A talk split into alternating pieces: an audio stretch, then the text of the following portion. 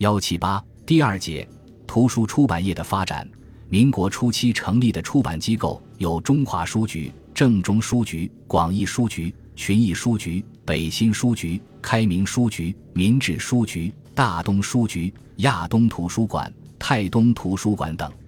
中华书局创办于民国元年，创办人陆飞奎出版的社会科学书籍有《民约论》全译本、《新文化丛书》等。出版的文艺书籍有张闻天的《青春的梦》，李杰仁的《死水微澜》，暴风雨前，刘海粟的《世界名画集》和郑武昌的《中国画学全史》等。出版了大型古籍丛书四部备要和最后一种正史清史稿。出版的工具书有《中华大字典》《实用大字典》等。出版了欧美名家短篇小说丛刊，翻译英、德、美、俄、法、意。熊、西班牙等十几个国家的优秀小说。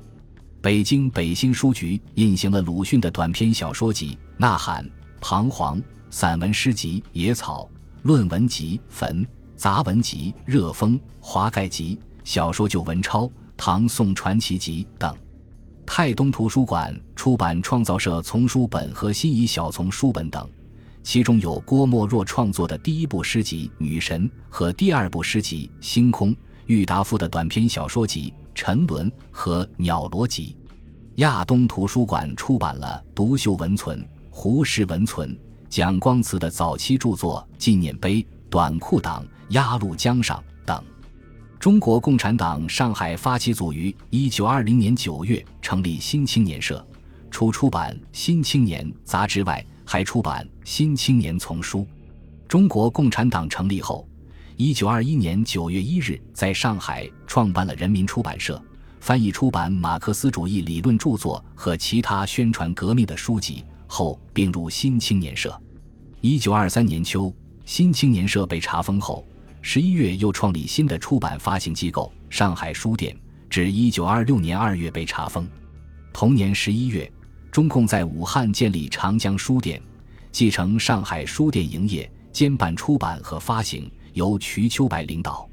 后在上海创办了上海长江书店，与武汉长江书店并存。一九二五年六月，中共在上海创建了第一个印刷机构崇文堂印书局，选改名为文明印书局。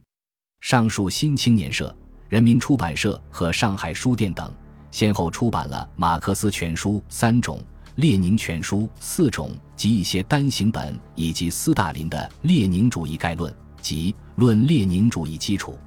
还出版了瞿秋白翻译的《无产阶级的哲学》《唯物论》《社会科学概论》《新社会观》《社会科学讲义》等。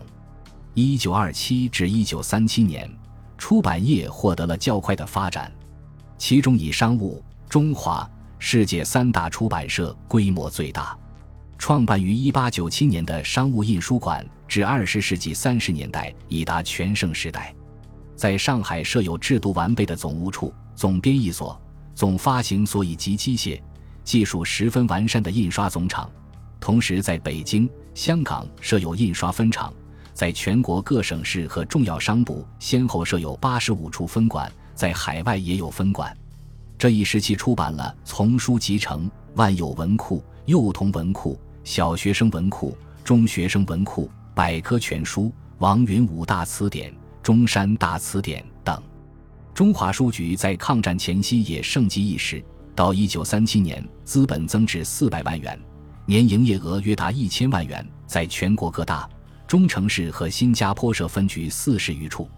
这一时期印行的有影响的书籍有。一九三零年开始出版《社会科学丛书》，一九三四年开始影印《古今图书集成》，至一九四零年全部完成。一九三六年出版《辞海》，田汉翻译的莎士比亚名剧《哈姆雷特》和《罗密欧与朱丽叶》，李杰仁翻译的福楼拜名著《包法利夫人》等。一九三七年出版《外交大词典》《经济学大词典》等。世界书局刊行杂志《红杂志》。《红玫瑰》《世界月刊》等，还出版了小说《江湖奇侠传》和林汉达编的《英语标准读本》等书籍。一九三六年，商务、中华、世界三家的出版物占全国出版物的百分之七十一，至于出版的图书总类，据一九三五年和一九三六年的统计，占百分之四十；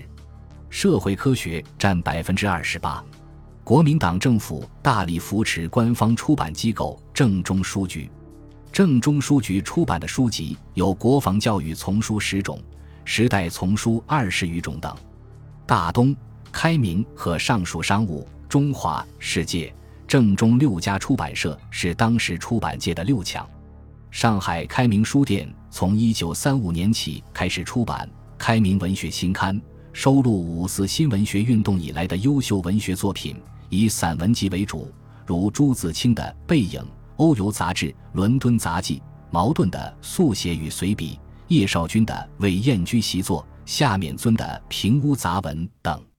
这一时期新成立的出版机构较有影响的有：一九二七年创立的光明书局，出版了谢冰莹的《从军日记》；钱行村编的《中国新文学运动史料》；现代十六家小品；谭正弼编的《中国文学史大纲》。和金泽仁译的苏联肖霍洛夫的长篇小说《静静的顿河》等。一九三五年成立的文化生活出版社，从成立起出版文学丛刊十余年，共编选出版了鲁迅、茅盾、王统照、郑振铎、曹禺、臧克家等八十多位中国现代文学家的一百六十种作品，还出版了其他丛书、专辑、选集。同年成立的专出英语读物的静文书局，出版了葛川编著的《怎样读通英文》等书籍。生活、新知、读书三大书店也创办于这一时期。生活书店于一九三二年七月一日在上海成立，由邹韬奋等主办，出版《生活周刊》《大众生活》《永生周刊》等十余种期刊，还出版了文艺作品、社会科学。革命书籍等四百多种图书，新知书店于一九三五年八月成立，由钱俊瑞主持，出版了钱俊瑞、张乃器、朱楚新等集体著作的《中国货币制度往哪里去》，钱一时、江启石等集体著作的《以阿战争与第二次世界大战》，孙冶方艺术的《帝国主义铁蹄下的阿比西尼亚》，狄超白的《通俗经济学》等书籍。读书出版社一九三六年由李公朴创办，出版《读书生活》《大家看》《认识月刊》等杂志，还出版了艾思奇的《哲学讲话》等一批书籍。抗战胜利后，生活、读书和新知三家出版社合并为生活、读书、新知三联书店。新成立的书局还有野草书屋、大华书局、作者书社、新文化书社等。这一时期。国民党大力推行文化专制主义，严厉查禁革命进步书刊。自1929至1931年，国民党先后制定和颁发了《宣传品审查条例》《出版法》和《出版法施行细则》，严格限制不利于自己统治的书刊发行。据不完全统计，1927至1936年仅查禁的社会科学书刊就达676种，如鲁迅自选集。茅盾自选集、郭沫若的《中国古代社会研究》、艾思奇的《哲学讲话》等。抗日战争爆发后，国统区宁沪等地出版社相继内迁，商务印书馆总经理处、正中书局、生活书店、读书出版社等迁移到了重庆。桂林成为国统区仅次于重庆的第二个出版中心，共有书店、出版社一百七十九家，出版书籍上千种。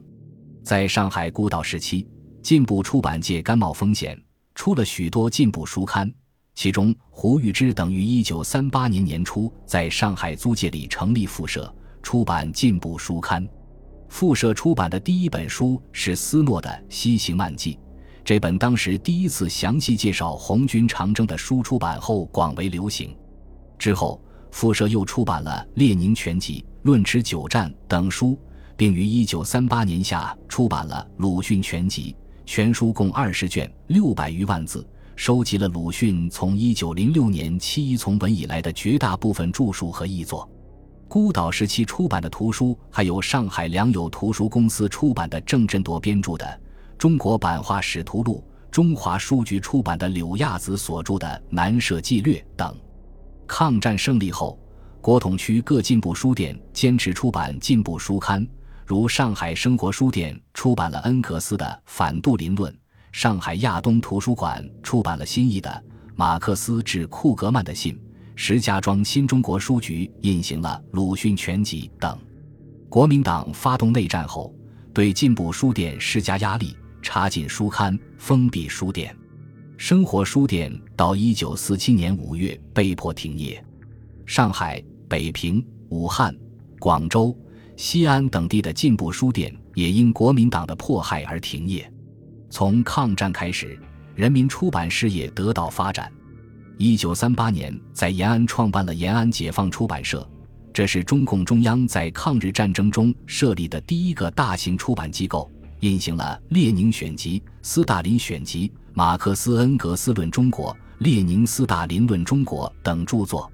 抗战时期，中国共产党还在国统区公开建立出版社，主要有一九三八年在武汉创刊的出版社，出版了一批马克思主义著作和抗战书籍，如列宁的《共产主义运动中的左派幼稚病论反对派》《国家与革命》和吴玉章抗战言论集等。新华书店于一九三七年四月二十四日在延安诞生，此后在西北、华北、华中各地相继建立了一批新华书店。抗战胜利后，延安解放出版社和各解放区的出版社及各地新华书店印行了一批马列主义经典著作、毛泽东著作和其他革命书刊，如《无政府主义还是社会主义》《唯物论与经验批判论》。抗日战争胜利后的时局和我们的方针等，全国各大城市陆续解放后，中共中央指示要发展人民出版业，保护私营出版业，没收国民党官办的出版业，相继建立了国营出版社二十一家，后增至五十四家，有二百多家私营出版社逐步走向联合，进行集体经营。二十世纪八十年代，有人统计。一九一一年至一九四九年九月，共出版图书约十万种；一九四零年至一九四八年八月，各解放区出版图书五千三百种。这个数目还是很不全的。据北京图书馆民国时期总书目编辑组最新统计，仅北平、上海、重庆三家图书馆所藏中文图书就已达到十二万四千零四十种。本集播放完毕，感谢您的收听，喜欢请订阅加关注，主页有更多精彩内容。